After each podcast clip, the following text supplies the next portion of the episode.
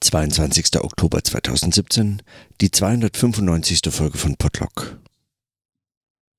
Heute ist Sonntag und deshalb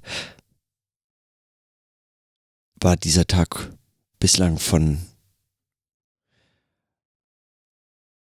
zumindest von dem Versuch gestaltet, arbeitsfrei zu sein, was nur so bedingt funktioniert hat, denn ich habe die Hälfte eigentlich damit zugebracht, ein Buchmanuskript, eine Korrektur zu lesen. Und wie so in solchen Lektüren über so ein Buchmanuskript und dann so ein paar der ein paar Briefe von ein paar Briefe von Harry Rowold gelesen, der noch dazu über so Übersetzungsfragen sich mit Autoren austauscht, unter anderem. Dann stellt es sich mir schon auch die Frage, inwiefern solche, solche reine Textarbeit eigentlich, eigentlich in irgendeiner Form methodisch eingefangen wird. Man liest da so das Manuskript gegen, beispielsweise jetzt in dem Fall eines Buches auf Englisch geschrieben, man korrigiert sprachliche äh, Ausdrücke äh, oder, oder Formulierungen, äh, versucht umständlichere Sätze einfacher zu gestalten. So. Aber man ist wirklich in so einem texthandwerklichen Arbeitsmodus. Es hat, es braucht auch so ganz, also ist mein Eindruck zumindest, es braucht auch so eine, es braucht, also es ermüdet allerdings auf eine ganz andere Art und Weise. Es ist es fordert einen gar nicht so sehr im Hinblick auf, dass man besonders interessante Ideen bräuchte dazu. Man ist mehr so ein Handwerker des, des Textes. Man schreibt ihn so um, formuliert Anmerkungen möglicherweise. Die eine oder andere streicht mal hier ein Wort, stellt den Satz um. Also, aber es ist alles nur ein, und es ist etwas, was so, was so gänzlich ohne, also ohne also außer in, also so in so seltenen Fällen, in denen man sich dann fragt, wenn man den Satz jetzt umbauen muss, weil er irgendwie sperrig wirkt, wenn man ihn umstellt und dann äh, verändert sich eigentlich so der Sinn und äh, wie und äh, auf welches Wort kommt es hier an und was ist so. Aber in weiten Teilen sind doch die meisten wissenschaftlichen Texte eben, wie, wie Luhmann das in Lesen lernen ausgedrückt hat, von hoher Beliebigkeit gekennzeichnet hier und da den Satz umzustellen oder ganze Absätze umzubauen, das ist eigentlich gar kein großes Problem, denn auf die einzelnen Wörter und ihre Stellen kommt es nicht so sehr an. Aber die Arbeit selbst bleibt eigentlich eine dem wissenschaftlichen Arbeit irgendwie äußerliche, irgendwie immer fremde Art der Arbeit am Text. Also selbst in meinem darüber reflektieren bin ich gar nicht, komme ich gar nirgends so richtig an den Punkt zu denken, dass es wissenschaftliche Arbeit oder das ist Teil von wissenschaftlicher Arbeit, das ist fast so eine Art ähm, notwendiges Übel oder so, äh, ein, so eine handwerkliche Fingerübung. Und doch macht es immens viel aus von dem, was man dann hinterher den Text nennt, liest und wiederum wissenschaftlich kritisiert. Viel von den Leseeindrücken, die gewonnen werden können, entstehen eben aus dem Text und wie er so geschrieben ist, wie, wie, wie, wie Formulierungen gewählt werden und, und wie, wie es sich lesen lässt in einem solchen Zusammenhang. Und da frage ich mich, wie man so etwas möglicherweise wie man so etwas möglicherweise systematischer reflektieren könnte, ob es dafür ähm, Methodentrainings gibt oder ob das nicht grundsätzlich eigentlich die Aufgabe von Lektoren wäre, die anders geschult, zum Beispiel sprachwissenschaftlich, also als Germanisten, Anglisten und sonst wie, als Übersetzer, die, die etwas in der Art studieren, die Ausbildung in dieser Art erfahren haben. Ich dagegen, ich habe zwar äh, auch äh, im, äh, im Bachelorstudium äh, einen Minor in, in Germanistik äh, gehabt, aber trotz alledem zu einer solchen zu einer solchen Aufgabe bin ich, wenn überhaupt, ja nur in dem Üben des Selberschreibens qualifiziert. Und dann äh, fragt sich, ob dafür eigentlich die Mittel zur Verfügung stehen. Und wenn man dann von dem Schreiben und dem geschriebenen Text und diesen Korrekturen, die man daran so, so vornehmen kann oder auch nur anraten oder was, und es geht gar nicht so sehr ums Inhaltliche, frage ich mich, ob man eine gleiche Reflexionsebene eigentlich auch für das Sprechen einnehmen kann oder ob das Sprechen einen immer anders schon fängt. Mein Eindruck ist allerdings, dass das Sprechen sich davon eigentlich gar nicht in, insofern ganz prinzipiell unterscheidet. Auch das Sprechen kann, kann sozusagen ein, einen fangen im Hören.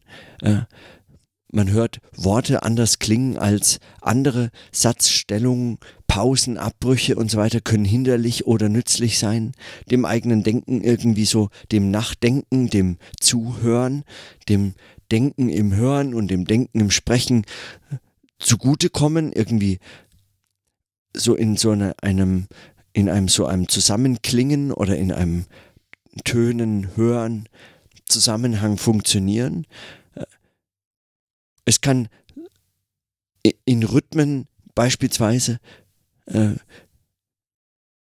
ein, Denkpro sagen, ein, ein Denkfluss oder eine Entwicklung von Gedanken begünstigen oder auch verhindern oder alles dazwischen. Es kann so in der Form dem, dem, dem, dem Denken selbst entsprechen, es kann aber auch sich sperren oder ganz offensichtlich in Widersprüche dazu treten. Nur ob das sich handwerklich in irgendeiner Form so bearbeiten lässt, das ist etwas, das ich trotz alledem bezweifle. Man kann das möglicherweise trainieren oder nicht nur möglicherweise, sondern ganz offensichtlich. Man kann Sprechen trainieren, man kann Stimme trainieren, Aussprache, äh, Stimmensitz, Präsenz, wie auch immer. Man kann auch rhetorisch ähm, bestimmte Formulierungen, Übergänge oder etwas dergleichen äh, vermutlich äh, sehr viel stärker trainieren und üben. Man kann das auch kritisieren, man kann darüber nachdenken, man kann zuhören und darüber nachdenken. Wenn man beispielsweise Hörbuchaufnahmen macht, dann oder einfach Texte vertont, also einspricht, geschriebene Texte einspricht, dann merkt man sehr schnell, dass dass man auch mit gesprochener Sprache als Aufnahme so arbeiten und verfahren kann wie mit einem geschriebenen Text. Nur äh, ist es sehr viel schwerer, dann etwas umzuschreiben, also die, das Gesprochene äh, zu verändern in so einer Form. Denn man muss, man muss es äh, ganz äh, es ist sehr, sehr viel komplizierter, es einzufügen an der richtigen Stelle, in dem richtigen Tonfall, der sich dann einfügt in einen solchen äh, Gesamttext. Wenn man es einmal eingesprochen hat, dann muss man eigentlich diesen Sprechzusammenhang wieder im Ganzen neu einsprechen, um einzelne Stellen, also einzelne Stellen zu korrigieren, ist dabei sehr viel schwer, schwerer, auch wenn man eine Aufnahme vorliegen hat.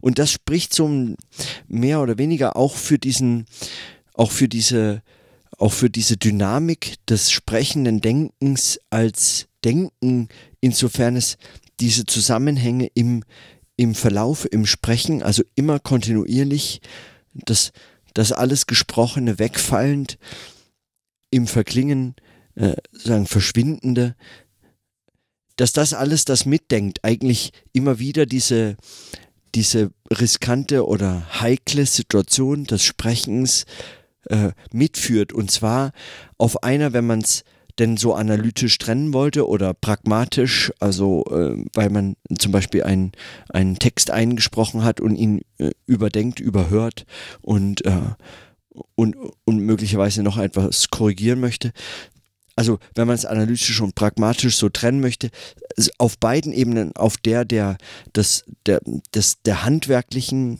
also mundwerklichen äh, Ebene des Sprechens als äh, Produktion von Sprachaufnahmen, aber auch im Kontext des Sprechens als ein äh, Fluss sozusagen des, äh, des Denkens oder Fluss des Denkens so. Ab, diese, ich hm. Ich bin unzufrieden mit den Metaphern und momentan fehlen mir andere. Aber also zumindest diese Zusammenhänge sind schon von, von einer gewissen Bedeutung. Nach wie vor, glaube ich, ist der, ist diese, diese Unterscheidung äh, beim Sprechen noch etwas problematischer als beim Schreiben. Man kann praktisch kaum Interesse an einem geschriebenen Text haben und ihn trotzdem handwerklich, stilistisch oder sonst wie mehr oder weniger solide überarbeiten können. Beim gesprochenen Text fällt mir das schwer, dass äh, vor allem wenn man es überarbeiten möchte, man wird eben zwangsläufig Sprecher oder Sprecherin. Man kann eben, man wird nicht, man kann nicht anders diesen Text überarbeiten. Man kann nicht anders dieses, in dieses Sprechen eingreifen.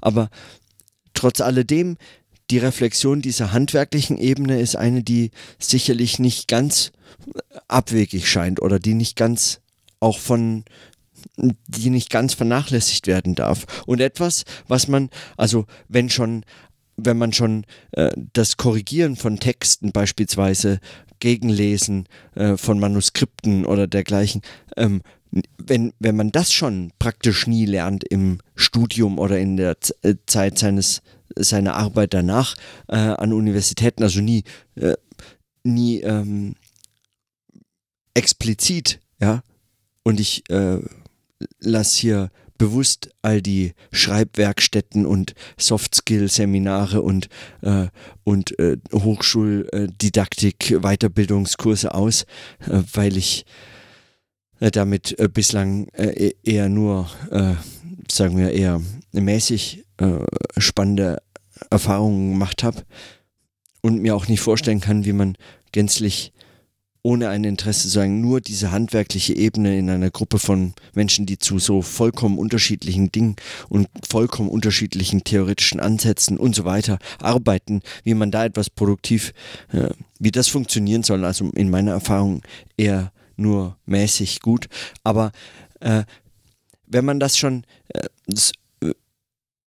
in Bezug auf geschriebene Texte praktisch nie lernt, in Bezug auf gesprochene Texte oder sprechendes Denken oder das Trainieren von, von, von Gesprächen und Gesprächssituationen, die dem Denken dienen sollen, das ist etwas, was außerhalb von Seminardiskussionen und Vorträgen und dergleichen praktisch wirklich nie äh, geübt werden kann. Etwas, was explizit nicht reflektiert wird. Wenn überhaupt dann eben als so ein Tipp, wie hält man einen Vortrag vielleicht klüger oder wie gibt man eine Antwort etwas diplomatischer oder so. Aber in so einem Bezug auf ein Denken, den Zusammenhang zwischen, Prax äh, zwischen dieser pragmatisch sprechenden Ebene äh, und, und, dem, und dem Denken, dieser Zusammenhang und äh, als Unterscheidungszusammenhang, der der fehlt praktisch in, in jedem Fach. Ja? Also wenn überhaupt, wird das noch am Theater gelehrt ja? oder am Theater geübt. Das, ist, das wäre der einzige Ort, an dem man so etwas vermuten könnte. Etwas dergleichen fehlt an Universitäten, wie auch äh, sprechendes Denken praktisch gänzlich fehlt. Also Günther hat natürlich völlig recht. Ja, auf die Idee äh, kam ich auch schon, wenngleich man musste nicht also man müsste das einfach noch sehr viel äh, deutlicher und sehr viel, äh, sehr viel umfangreicher einbauen. Wenn, dann muss man sich hier für, äh, für, für Theater, Sprechtheorie äh, und Praxis äh, an Theatern äh, interessieren. Die unterschiedlichen Traditionen des Spielens und die unterschiedlichen Traditionen des Sprechens und so fort. Wenn man über sprechendes Denken in dieser Form als Praxis, als Tun noch einmal sozusagen expliziter nachdenken muss. So. Und das nur meine kurzen Notizen heute am Sonntag, an dem ich eigentlich nichts machen wollte und Manuskript gelesen habe. Und in diesem Sinne, erstmal bis morgen.